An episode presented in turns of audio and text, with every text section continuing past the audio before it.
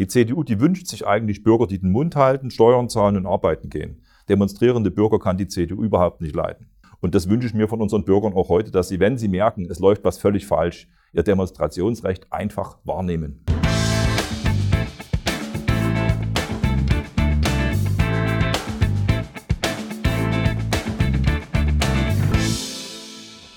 Hallo und herzlich willkommen zu einer neuen Folge von Jörg Obern direkt hier aus dem Sächsischen Landtag in Dresden.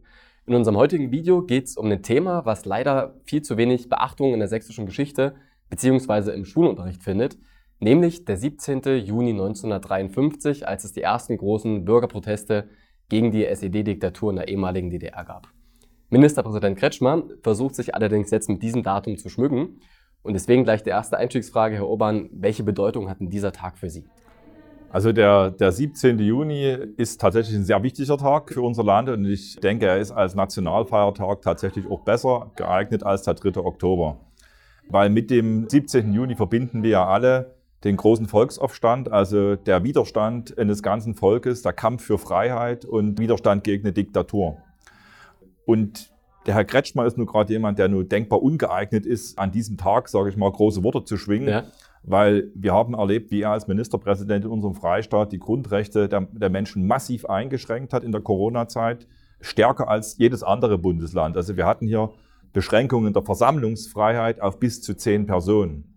Und diesen Widerspruch gerade, die Demonstrationen damals, die mutigen Demonstrationen, wo Menschen sich den Panzern entgegengestellt haben, und dann Herr Kretschmer, der die Versammlungsfreiheit einschränkt, weil er Demonstrationen unterdrücken will, das passt überhaupt nicht zusammen.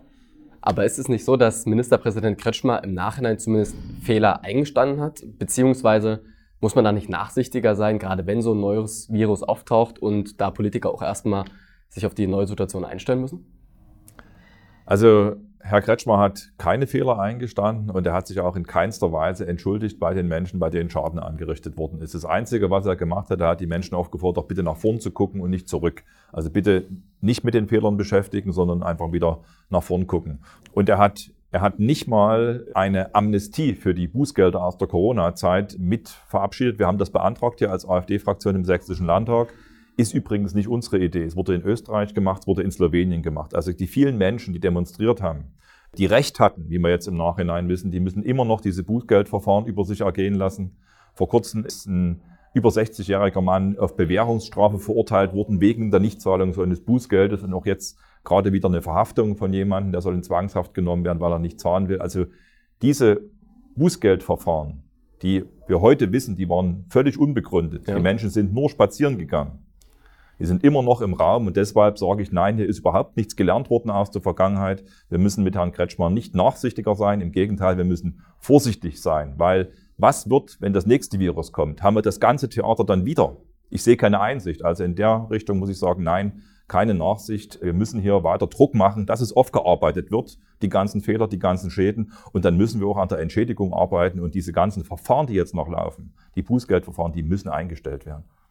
Dieselben Politiker, die ihren Vorschlag jetzt abgelehnt haben, dass man jetzt eben zum Beispiel die Corona-Bußgelder zurückzahlt, beziehungsweise da jetzt noch weiter in die Aufarbeitung reingeht, waren ja auch die gleichen Politiker, die damals die Demonstranten als Verschwörungstheoretiker, Rechtsextreme oder sonstiges bezeichnet hatten.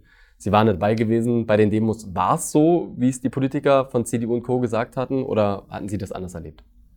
Also diese Behauptungen, die waren schon damals totaler Unsinn. Also Menschen waren auf der Straße, weil sie gegen die Schulschließungen demonstriert haben, weil sie gegen die Schließung von Geschäften demonstriert haben. Sie wollten ihre Bewegungsfreiheit behalten. Sie wollten nicht gezwungen werden, sich zu impfen. Also es waren ganz sachliche, faktische Gründe, um zu demonstrieren. Das hat überhaupt nichts mit Verschwörungstheorie zu tun. Und dort merken wir eben auch, es ging der Regierung nicht um Sachlichkeit. Ja. Man hatte sich positioniert, man wollte sich als Macher inszenieren, wir retten das Land und dann wurde durchgezogen. Und es gab damals schon während dieser Demonstrationen viele, viele kritische Stimmen aus der Wissenschaft, die eigentlich den Demonstranten Recht gegeben haben. Auf die hätte man hören müssen als Regierung. Es wurde bewusst ausgeblendet. Da waren Nobelpreisträger dabei, die haben gesagt, das, was die Demonstranten sagen, ist richtig. Es wollte, man wollte es nicht hören, man wollte durchziehen, man wollte seine Macht demonstrieren und man glaubte, die Mehrheit auf seiner Seite zu haben. Und deswegen hat man dann eben durchgezogen mit all den fatalen Folgen, die hinten dranhängen.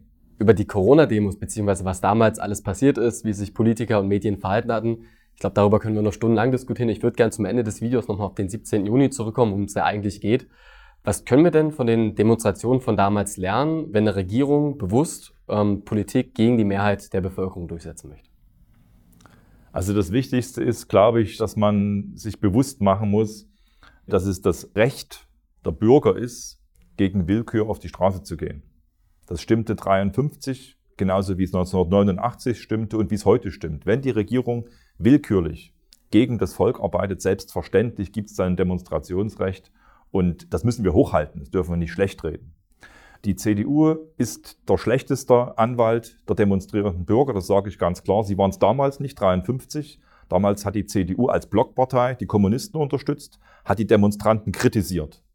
Und heute ist die CDU wieder eine Partei, die Demonstrationen kritisiert, die zusammenarbeitet mit unseren heutigen grünen Kommunisten, die ja eine grüne Planwirtschaft machen wollen, mit allen negativen Auswirkungen, die das hat.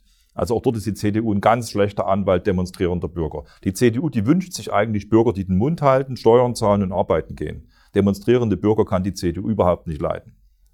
Und vielleicht noch etwas, was wir von damals lernen können. Wir hatten damals eine Medienlandschaft in der DDR, die war gleichgeschaltet. Also auch die Medien waren völlig unkritisch mit dem, was die Regierung gemacht hat. Es war in Ordnung, gegen die Demonstranten vorzugehen. Es war in Ordnung, Panzer rollen zu lassen.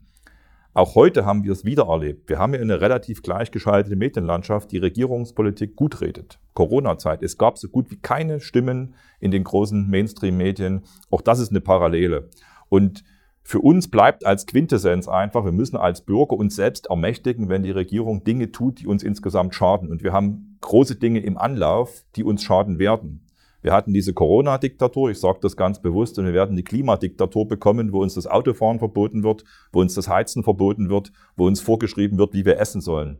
Dagegen darf man demonstrieren, man muss demonstrieren, man muss der Regierung in den Arm fallen, wenn sie das Land ruiniert. Und das ist die Quintessenz, die wir mitnehmen aus 53. Großartige Leute, ganz mutig, das Leben riskiert, aber fürs eigene Volk, fürs eigene Land auf die Straße gegangen. Und das wünsche ich mir von unseren Bürgern auch heute, dass sie, wenn sie merken, es läuft was völlig falsch, ihr Demonstrationsrecht einfach wahrnehmen.